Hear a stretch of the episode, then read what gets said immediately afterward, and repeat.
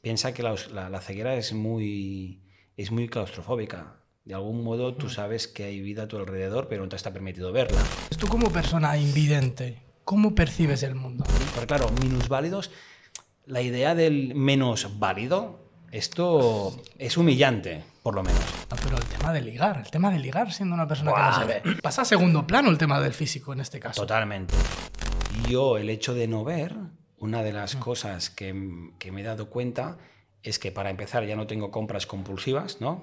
Porque, sí, yo siempre hago la misma broma. Pero claro, ¿cómo ha sido para ti lidiar con aceptar que no vas a ver? Es decir, que te vas a quedar sin visión.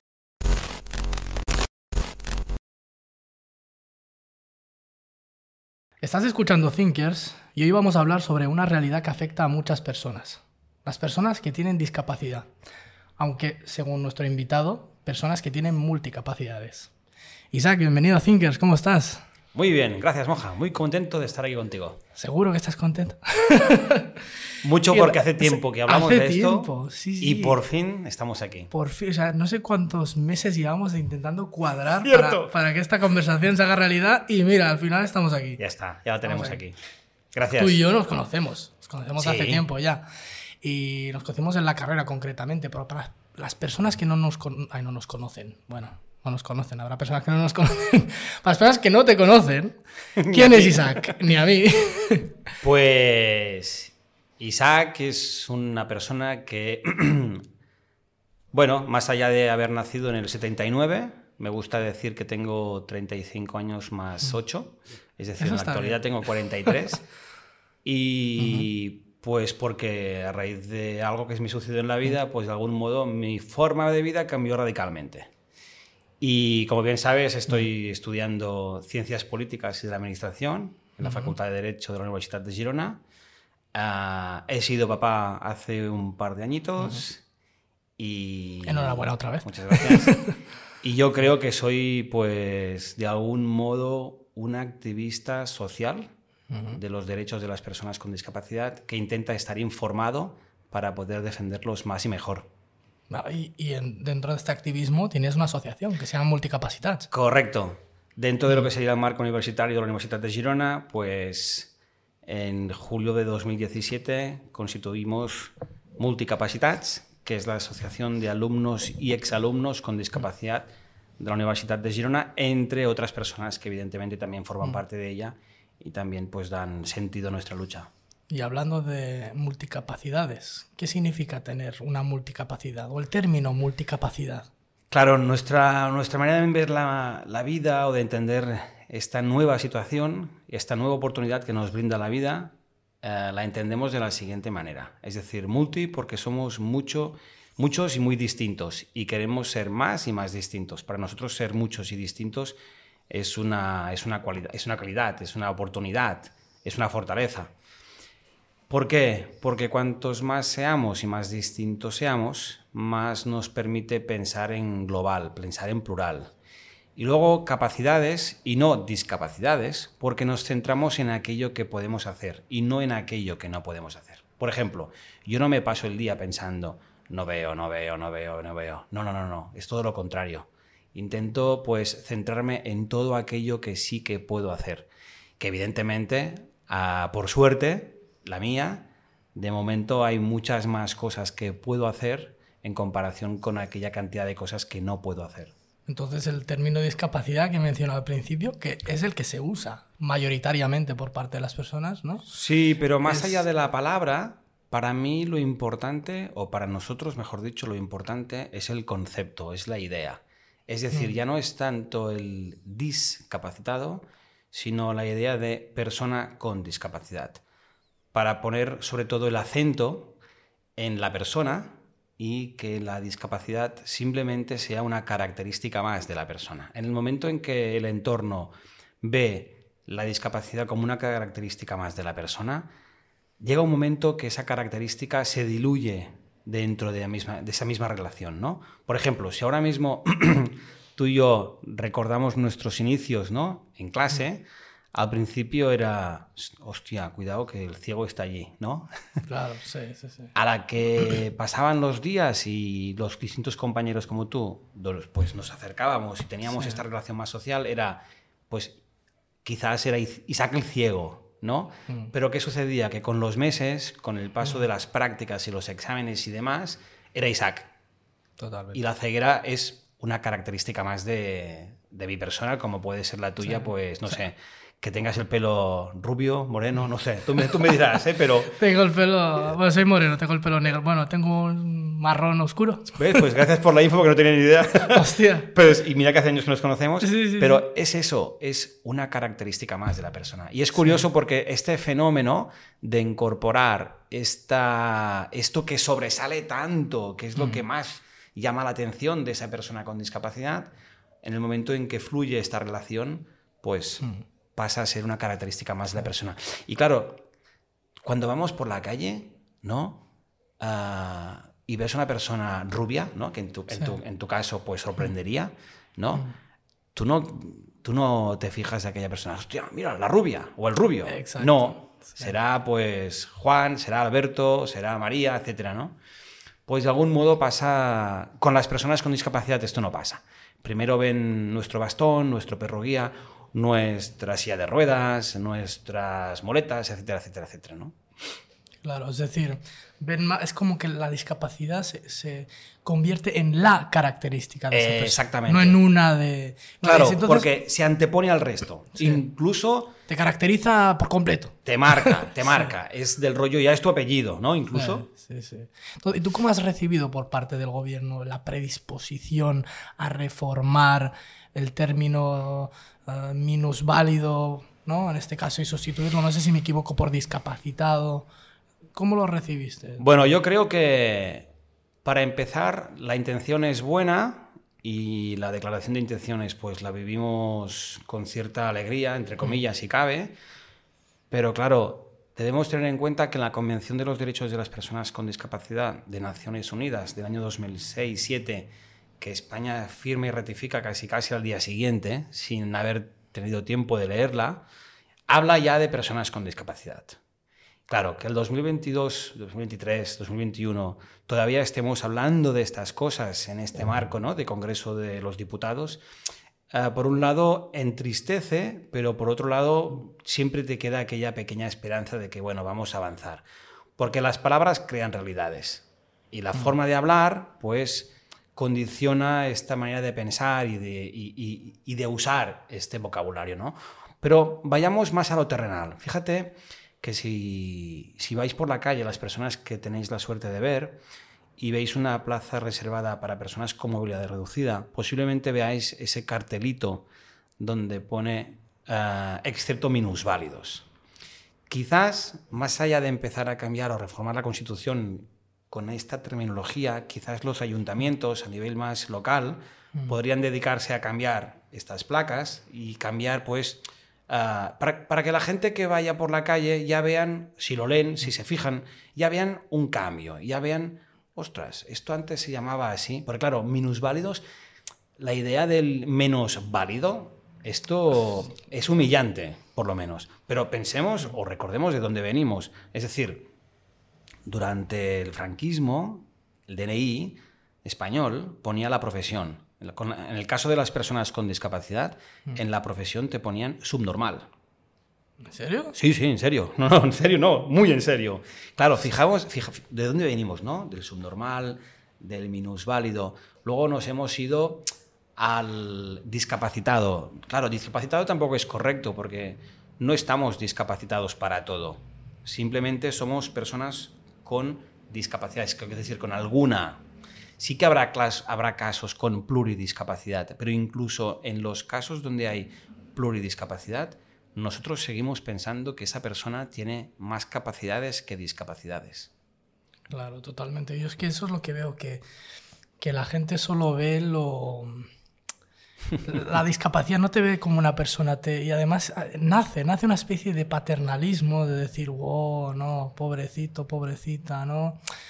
O un buenismo que hay veces que piensas, bueno, puede haber una buena intención, pero realmente no se te ve... Y a mí, a mí me costó también lidiar con eso cuando te conocí, porque fue como, hostia, a mí yo odio el paternalismo, ¿de acuerdo? Entonces era como, ¿cómo puedo yo tratar con una persona que sé que tiene, digamos, que no, que no puede ver, pero al mismo tiempo sé que esa persona lo puede ver? Es decir, era como una batalla interna de decir, hostia, quiero tratarlo como un igual, porque es que realmente es como un igual, que en muchos casos no es como un igual, es mejor, porque tener en cuenta que yo en mi carrera hubo momentos en el que le pedí apuntes a Isaac y sinceramente, y no porque estés aquí me caigas bien, los mejores apuntes que he tenido en mi vida han sido de este señor de aquí. No, de verdad te lo digo, de verdad te lo digo. Thinkers. Es, que, es que te lo juro, o sea, hay apuntes que, que, ni el profesor, ¿eh? Pero bueno. Gracias. Entonces, este paternalismo... Me, costaba, ¿eh? Claro. Digo, al principio digo, hostia, tal, no quiero que pienses... ¿Y, ¿Y, cómo podemos hacerlo para que no caer en este paternalismo muchas veces? Este paternalismo es un agente limitador porque en el fondo viene preconcebido de esta idea de, ay, pobrecito, necesitan ayuda para todo, ¿no? Hmm. Son de cristal, metámoslos en una burbuja, que no les pase nada, etcétera, hmm. ¿no? Y a su vez también nos tratan ya no solo con este paternalismo, sino como este, este, hay pobrecitos, ¿no? Esta hmm. pena, o son angelitos, o nada, nada, nada, nada. te meten ellos mismos en una burbuja. claro. ¿Sabes? Ya te puedo asegurar yo que personas con discapacidad hay que son un poco cabrones y hay que lo somos ah, un poquito más. No, o sea. es decir, no tiene nada que ver. Sigue siendo una... la persona, claro. Sí, exacto, exacto, sí, sí. Entonces, claro, ¿qué sucede? Que este paternalismo, en el fondo, lo que provoca es eh, mantener esta idea de menos válidos, ¿no? De ahí pobrecitos. Mm. Y, y la verdad es que gestionar esto empieza por cada uno de nosotros. Es decir, debemos tener en cuenta que no, por ejemplo, no todas las personas leen de la misma manera. En el momento en que una persona que ve ve a, una, otra persona, en este caso una persona ciega, mm. que no puede leer como lo hace él, ya da por hecho que no lo puede hacer. Claro, porque como solo hay una manera de hacerlo. Exacto. Y hay que... ¿Dónde está el cambio? El cambio de, chip, el cambio de mentalidad, abriendo la mente, me refiero, llega cuando somos todos conscientes y capaces de mm. entender que hay muchas maneras de hacer una misma cosa. Todos llegamos a lo mismo, pero no mm. hay solo una manera. Por ejemplo, el leer, ¿no? Pues mm. hay algunos que leéis eh, papel en tinta sobre papel, mm. girando páginas, haciendo mucho ruido, ¿no? Totalmente. hay otros que leemos con la llama de los dedos, hay otros que leemos escuchando, ah, hay otros que leen en formato pues pictograma, otros leen en mm. formato lectura fácil, es decir, hay tantísimas modalidades casi casi que, bueno, que se podría hacer un libro de la lectura, ¿no? Y tipos de lectura. Entonces, es interesante porque si esto lo vinculamos, por ejemplo, lo que decías de los apuntes, claro, yo el hecho de no ver, una de las mm. cosas que, me he dado cuenta es que para empezar ya no tengo compras compulsivas, ¿no? Porque, sí, yo siempre hago la misma broma. Es decir, yo voy por la calle y que una tienda ponga un, jersey, unos pantalones o una cosa nueva o unos neones, a mí es que me da igual, ¿no? De hecho, por ejemplo, hay muchas... Ah, tiendas virtuales que conmigo tienen un problema porque no compro nada. Mi mujer ya lo compró por los dos, ¿eh? también hay que decirlo. Pero en todo caso, es interesante porque este no estar distraído a nivel visual, ¿no? Me permite practicar un nivel de atención plena, de escucha activa, bastante elevado. Vale. Y si tú es verdad. bueno, no sé si es un mito o no, pero eso que se dice, las personas que no ven se les agudiza el, no, no sé. Bueno, Marvel no, no, somos Marvel, ¿eh? No, no somos del equipo de Marvel. Molaría mucho, pero no lo somos. O por lo menos yo. Y yo creo que intentamos compensar, pero sobre todo aquellos eh, sentidos que teníamos adormecidos por lo hmm. visual, en este caso, pues empiezan a trabajar de otra manera. Este trabajar de otra manera potencian partes y, y actividades que incluso tú mismo desconocías. Por ejemplo, ya sabes que ya sabes tú que yo en clase voy con el portátil, con un auricular en el oído derecho estoy escuchando lo que yo escribo, mientras que con el oído izquierdo te escucharía a ti dando clase. Esto es o sea, se produce a nivel simultáneo. no, si hago eso me explotaría el cerebro. Porque claro. diría, ¿qué está pasando aquí? diría, ¿qué está pasando aquí? Me estás haciendo hacer cosas que no. claro, desarrollas esta capacidad de concentración, de atención plena y casi casi de no perder pista, ¿no? Es decir, dato. Esto te permite elaborar unos apuntes que son útiles, ¿no? Lo que decías tú. Totalmente. que son útiles. Sí, sí, sí. Y luego, pues, ah, claro, de algún modo esto ya no sorprende, no solo sorprende a los demás, sino que te llega a sorprender a, ti, mismo, por supuesto. Piensas, yo soy capaz de hacer En serio, en serio. Desarrollas otras, unas habilidades que sinceramente es mejor que Marvel, ¿eh? yo diría. Claro, incluso en el momento en que entre compañeros nos pasamos mm. los apuntes y, ostras, resulta que estos apuntes que son útiles mm. vienen del rarito, ¿no? Del ciego que decíamos al principio. O del no capaz, o del no capaz. O del no capaz. claro, ya está aquí ya empieza a cambiar algo en nuestra manera de pensar. Y esto es lo que en el fondo, pues, enciende este interruptor, ¿no? De ¡pum! Cambio de chip. Tú, tú me contaste que, o sea, no eres eh, una persona que no ve de, de nacimiento, en este caso, sino que fue por un accidente. No sé si nos podrías explicar cómo, cómo fue o... Sí, yo a los 35 recién cumplidos con mi vida social, pues como la tuya, podría ser perfectamente, es decir, trabajo, amigos, entorno social, etcétera, etcétera, etcétera.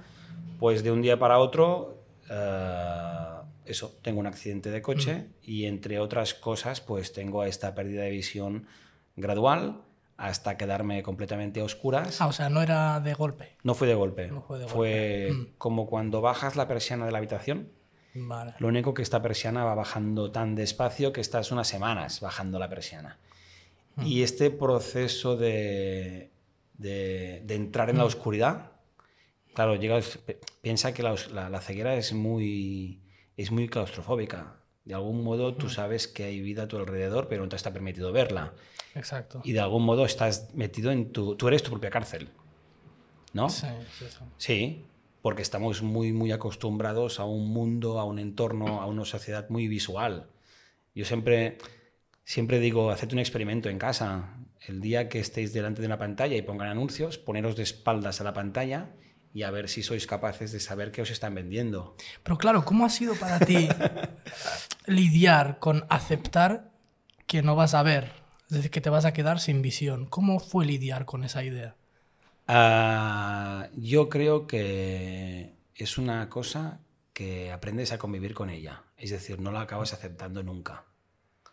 Hmm. Porque, bueno, siempre está esa pregunta de fondo, ¿no? En un momento de desesperación o de tristeza o de bajón, ¿no? Estos momentos que tenemos, que podemos tener todos y que tenemos todos porque somos humanos, pues llega un momento en que sigues pensando, ¿y por qué a mí? ¿No? Ah, y claro, o si algún día habrá solución o no con esto, ¿no? Ahora que está tan de moda, pues ah, todo el tema de las nuevas tecnologías, la inteligencia artificial y demás. Bueno, te pasan muchas cosas por la cabeza, estas gafas incluso que dicen que, o esos bastones inteligentes que dicen que. Pero bueno. Ah, ¿Crees que nunca se pierde la esperanza?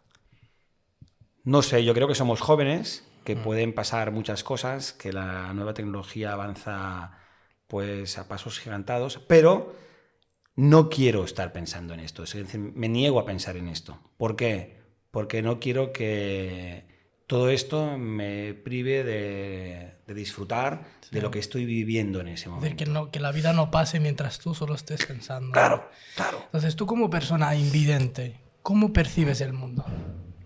Muy distinto a antes.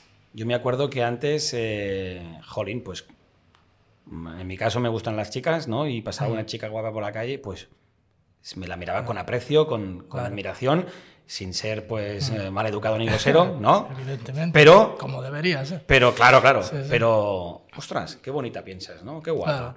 O unos ojos, una sonrisa, ¿no? unos pantalones bien ajustados. ah, claro, todo esto en algún momento, pues claro que, ¿no? Te hacía incluso levantar las cejas. ¿Qué sucede ahora?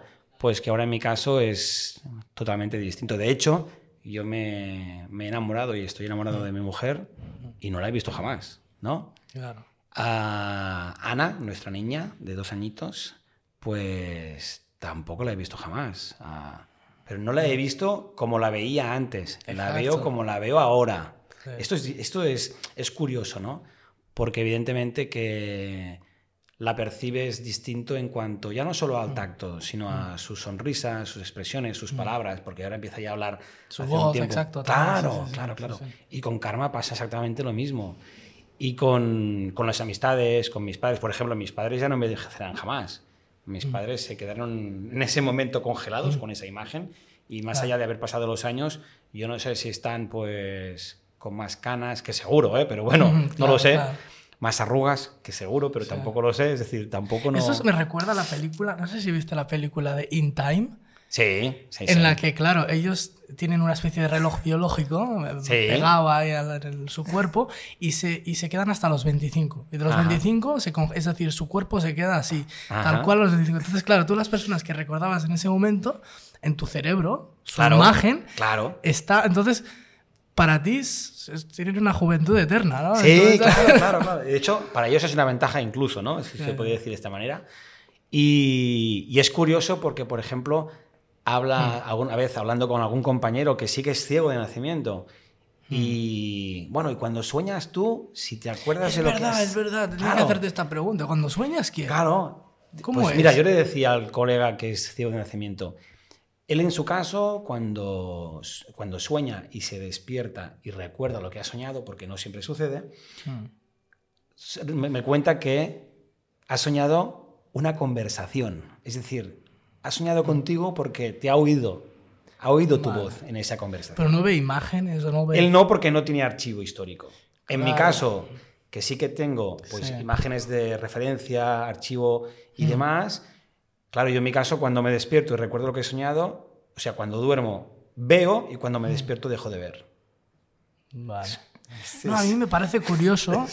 Es, muy surrealista esto, es daliniano casi, casi. ¿eh? Sí, sí, totalmente. Es que a mí me parece curioso cómo, cómo podría, por ejemplo, recuerdo cuando era, cuando era pequeño... Es muy bonito soñar. Sí, no, cuando a mí me encanta soñar. No sé si sabes si había un poema o una historia de, de un, cantante, que ahora no sé si era catalán o no, que hablaba de como un ciego de nacimiento describe los colores. Ah, y no sé si era una canción o un poema. Creo que es un poema y habla de, la, de, sensaciones. Sensaciones, exacto. Claro, habla del calor con el rojo, del frío con el azul, ¿no? del fresco con el verde. sí, sí, sí, De esto hecho son técnicas que se utilizan muchísimo con niños que, que nacen ya con esta condición de persona ciega. de esta manera intentas contarles más y mejor pues cómo pueden imaginarse los colores, ¿no? Claro, sí, sí. Yo recuerdo el, día en el que fuimos, bueno, fuimos a tu casa a realizar un trabajo de la, de la carrera y vi, vi cómo era, bueno, dónde vivías y tal, que la verdad, que un piso, pues, bueno, un piso, ¿no? Una, bueno, una vivienda. Sí, sí, sencillito, limpio. Una persona que vivía solo, ¿no? en ese tiempo, sí. Y bueno, no, no, limpio está. No te preocupes que de hecho estaba demasiado limpio, más limpio de donde vivo yo, pero bueno, da igual. claro, en ese momento yo me preguntaba, ¿cómo, cómo, cómo haces las cosas cotidianas como limpiar, ¿no? cocinar, no sé, cosas cotidianas, ¿cómo, cómo, lo, cómo lo haces? Pues mira, por suerte, el móvil en este caso hay muchísimas aplicaciones que nos permiten pues tener algo más de autonomía, ¿no? Por ejemplo, en el momento de poner la lavadora separar los colores de la ropa blanca, ¿no? Esta, esta ¿no? eterna tradición que nos enseñan todas las madres. No mezcles nunca los colores. Pues imagínate el jaleo que tendría, ¿no? Mm. Pues tengo una aplicación, o tenemos una aplicación que nos permite pues, saber de qué color es la, camisa, la camiseta y demás, ¿no? Mm. ¿Ves? Por ejemplo, yo hoy sé que llevo una camisa roja y me queda muy bien, ¿no? El rojo. para nada, para nada. Es un verde claro, ¿no? ahora, lo, gracioso es que yo sea daltónico y te diga, no, es de color lila. pues estaría muy bien, pues ¿eh? para mí es un azul... Azul verdoso. Muy claro. ¿Sí? Sí, verde. Bueno, yo sé que rojo no es. En catalán dirían blaubert, no sé. Ah, muy bien, gracias. Pues ah, esta aplicación nos permite separar la ropa. De hecho, esta mañana he preparado la colada en casa y no hay ningún problema. De momento, hasta el día de hoy, Karma no me ha pegado ninguna bronca, por lo tanto vamos bien. ¿Y lo de los botones lo tienes en braille para saber o ya sabes dónde están los botones? No, intento buscar el cuello de la camisa y demás y empezar desde primero y no, No, no, no, los botones de la lavadora. Ah, perdona, perdona, perdona. Sí, sí, sí. Sí, sí, por supuesto. Tengo lo que sería un Dimo, es aquel aparato que permite hacer etiquetas. Pues lo tengo todo en braille y voy marcando programas, botones, igual que el horno, igual que muchísimas pues la Thermomix eh, y demás. Mm. Y esto nos permite pues tener algo de autonomía, ¿no? de hecho, en casa es curioso porque cocino más yo que Karma, por ejemplo, pero porque también me gusta, ¿eh? No por nada, sino me gusta el hecho de estar en cocina, oliendo, tocando, buscando esos puntos de cocción con, con el aroma, ¿no? Con la nariz. Me gusta también experimentar y jugar y mezclar con... Y como en casa me lo permiten, pues para mí es una suerte. Y... Y luego, pues, eso sí, tengo, bueno, es curioso porque los muebles no están, no se pueden mover de sitio porque están mm. clavados en la pared, es decir, forman parte ya de, la pared. Mm. Esto está hecho a posta, de esta manera, pues al principio de todo dibujamos sobre plano en relieve la distribución de la casa e mm. y pensamos cuál es la mejor manera de ubicar muy poquitas cosas, pero grandes mm. para encontrarlas fácilmente. El hecho de que estén clavadas en la pared, pues hace que no se puedan mover y esto implica que mis referencias no cambien. Por lo tanto, yo en casa... Es decir, que sabes por dónde vas. sí, de hecho tengo una anécdota muy chula. Ana tenía poquitos meses y una de aquellas noches con cólicos, con, con llantos y una mala noche para ella, pobrecita, mm. pues yo me desperté, le dije Karma que siguiera durmiendo y cogí a Ana en brazos y empecé a dar vueltas por casa con Ana en mm. brazos y Ana no paraba de llorar. Yo pensaba, ¿qué pasa? ¿Qué pasa? Y la vas cambiando de postura, de posición y demás, hasta que pensé, Isaac, tío, enciende la luz. Y encendí la luz del comedor. Claro, a partir de ese momento, Ana se cayó, se relajó y se volvió a dormir, ¿no? Claro, imagínate, ¿no? La percepción de... Claro, claro. Hostia, qué chulo. Sí, sí, no, no, algo estoy haciendo mal. ¿Qué pasa?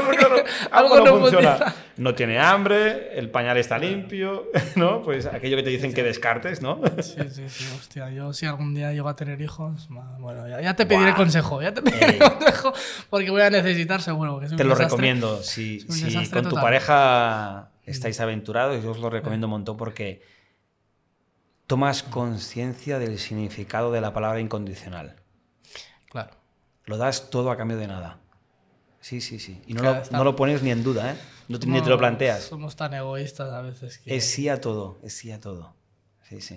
Sin mimar, sin demás, ¿eh? Pero te sale de dentro. Te sale, sí, sí. sí, supongo, es lo que me... Es precioso. lo que me dicen mis hermanas. Yo tengo mis hermanas que ya están casadas y con hijos. De hecho, tengo muchos sobrinos. Eh, se podría hacer un, casi un equipo de fútbol con los sobrinos que tengo. ¡Wow! Entonces, pues ya eres medio padre. Bueno, bueno, soy, el tío, soy el tío guay. Quiero creer que soy el tío ah, guay. Hombre, el, título mola, ¿eh? Sí, sí, sí, yo creo, yo creo que sí.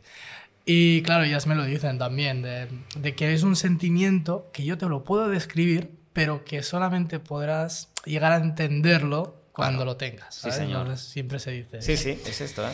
Entonces, tú como persona, Corrígeme, ¿qué es el término que tú crees que es más correcto? Que diga persona invidente, persona que no ve, ¿qué, ¿cuál es, digamos, que tú dices? El término que mejor podría describir. Mientras, mientras el persona vaya por delante mm. Y el tono de voz sea... La intención, ¿no? Supongo claro, sí. claro.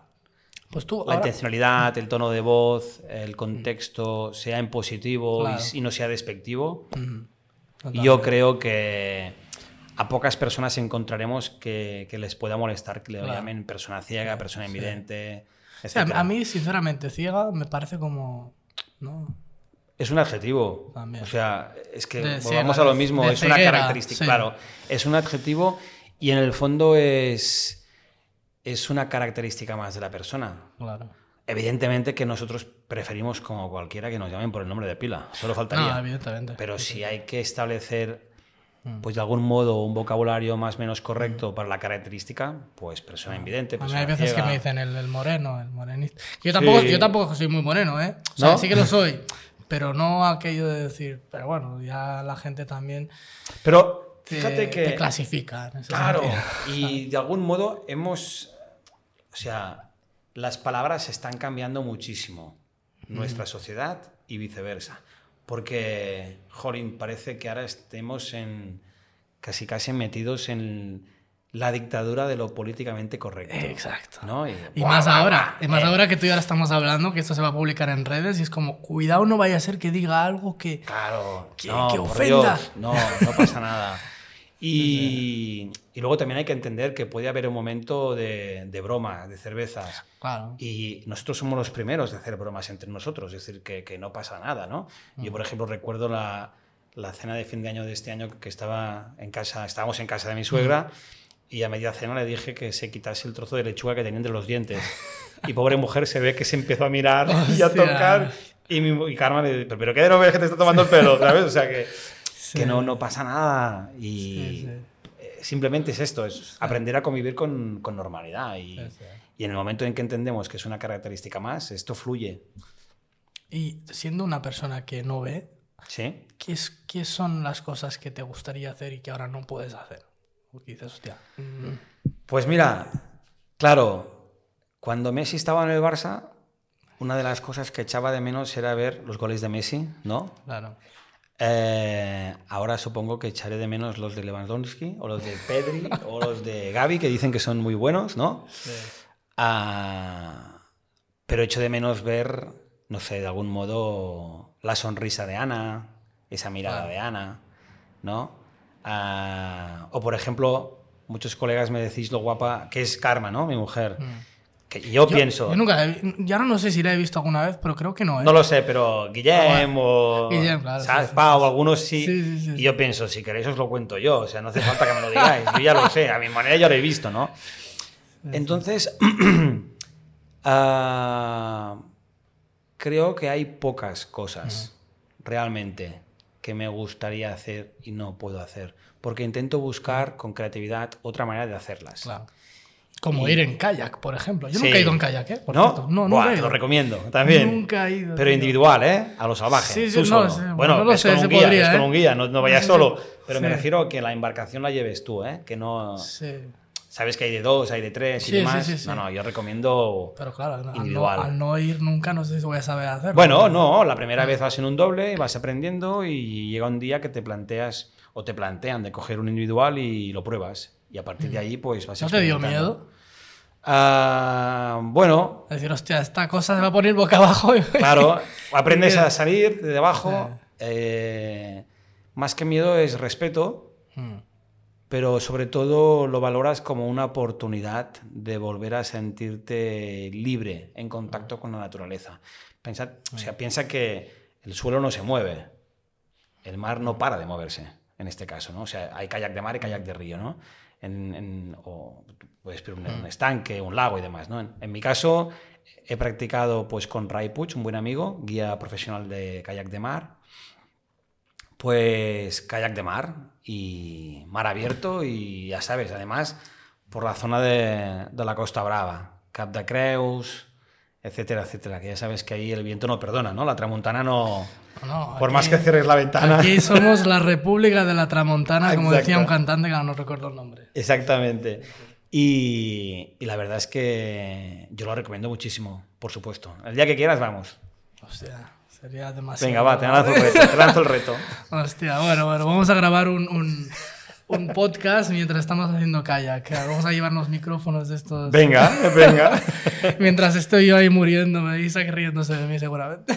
Es muy chulo porque el viento, el sol, las olas, el, el sonido ambiente, ¿no? de, los, de la distinta fauna marina, a, bueno, perdona, de la fauna, de, de las aves, mejor dicho, ¿no? Sí. De algún modo ponen tus sentidos al límite y ellos mismos te van indicando dónde estás, qué puede haber en el entorno, incluso las olas al chocar contra la costa, contra las rocas, ¿no? Uh, te dicen, hey, por aquí no, vete para allá, ¿no? no, además yo también veo que cuando, por ejemplo, que hemos venido aquí caminando al super estudio de Thinkers, uh, que cuando caminas, o sea, yo, yo, yo, te voy avisando, pero tú ya sabes por dónde vas. Bueno, yo, yo lo hago porque por si acaso. Sí, porque, porque, el bastón, que va casi un metro por delante, ¿sabes? de algún modo te va chivando lo que vendrá. Y esto es interesante porque llegas a, ¿ves? Otra cosa que llegas de algún modo a desarrollar es eh, esa sensibilidad en cuanto a la información podotáctil. Es decir, intentas averiguar qué tipo de suelo estás pisando. Exacto. A través, a través de la, del tacto de, las pisadas, ¿no? Si es eh, hierba, si es eh, asfalto, si estás cruzando o no, en función de si has bajado o has subido. Eh, todo esto es información que vas de alguna manera archivando y vas procesando mientras andas. Por lo tanto, bueno, llega un momento que te llegas a creer que tu cabeza va más rápida que antes. Posiblemente. Sí, sí, sí. Yo, yo te veía y digo, bueno, no, y tú caminabas incluso más rápido que yo. Yo, pero, espera, espera, que hay un, tal. Y tú, bro, claro, tú con el. Con el Las ganas de llegar, moja. Claro, exacto, exacto. Pero el bastón tiene, en la punta tiene como. ¿Es algo especial o es un material, es un plástico? ¿Qué es eso? No, no. El, el bastón es de aluminio y lo mm. podemos doblar de esta manera, lo puedes guardar en un bolsillo, en la mochila y demás. Y la puntera sí que tiene la capacidad de girar 360 grados sobre sí mismo. De esta manera, este puntero se va deslizando sobre el suelo y es esto lo que también te transmite información podotáctil, en este caso sería indirecta. Es decir, la directa sería de tu planta de nuestras plantas de los pies y la indirecta sería desde la punta del bastón, siempre que no vayamos con, con Guilty. En este caso, Guilty es mi perro guía, que hoy está en mm. casa y que ya es otra cosa. Antes no tenías, pero. No, ¿eh? exactamente, exactamente. Antes no, no, no. Hace, un par de añitos que lo tengo. Sí, sí. Y hablando de. Bueno, hablando no, porque no hemos, hemos pasado por encima, pero el tema de ligar, el tema de ligar siendo una persona que no se ve. ¿Cómo funciona esto? Porque tú me has dicho que, claro, tú no eres una persona que ha nacido, digamos, que antes veías, ahora ya no. Claro, ¿cómo ha sido el, las, qué diferencias hay que has notado en tema de, ligar? Porque los hombres se dice que somos muy visuales a la hora de, ¿no? de ligar o el tema de atracción y tal. ¿Cómo es hacerlo siendo una persona? Yo a Carmen siempre le hago la broma de, cariño, me quedé embobado mirando tu escote y aquí me tienes, ¿no? Evidentemente es broma. Sí, sí, sí. Pero, por ejemplo... Pasa a segundo plano el tema del físico en este caso. Totalmente, totalmente. Mm. De hecho, lo más importante, y para empezar, claro, en mi caso, donde mm. se produjo este traumatismo, ¿no? De perder, de mm. uno, ha habido una pérdida, por lo tanto ha habido un duelo, ¿no? Es decir, estás mucho tiempo sin pensar en, relaciones porque te llegas a autoconvencer de que mm. ya no sirves para nada y mucho menos pues para tener un... Es que ni, ni, piensas en tener pareja, queda muy lejos. Antes tienes que superar muchísimas pantallas, ¿no? Pero llega un buen día que no sabes cómo ni por qué, pero parece ser que empiezas a estar preparado. Hmm. Y de algún modo renace, ¿no? Esta, esta sensación de, uf, ¿qué pasa aquí, no? Este despertar, esta primavera, ¿no? Sí. Y claro, como bien decías, los hombres que somos muy, muy visuales, hmm. pues de golpe y porrazo empiezas a descubrir otra manera de conocer a alguien.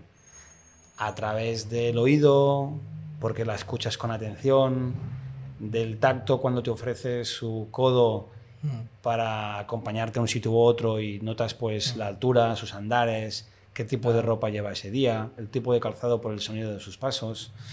Incluso te llegas a fijar en el perfume. Eh, en mi caso yo a Karma la conocí que además me hacía firmar algún papel que otro. Me tenía que dar un boli, me tenía que enseñar, indicar dónde tenía que firmar. Aquí había contacto de dedos, ¿no? Ya no digo de mm. manos, digo solo de dedos. Claro, estos dedos te dan información de, pues, lo finos y delicados que son sus dedos, sus uñas arregladas, mm. si lleva anillos o no, si se pone crema o no. Claro, hay muchísima información. Y a partir de aquí vas construyendo, pues, ¿no? Su persona, su figura, su amabilidad, su... Bueno, es que es, es, es, es una macedonia de información que tienes que procesar de nuevo. Es, un puzzle gigante esto, ¿eh?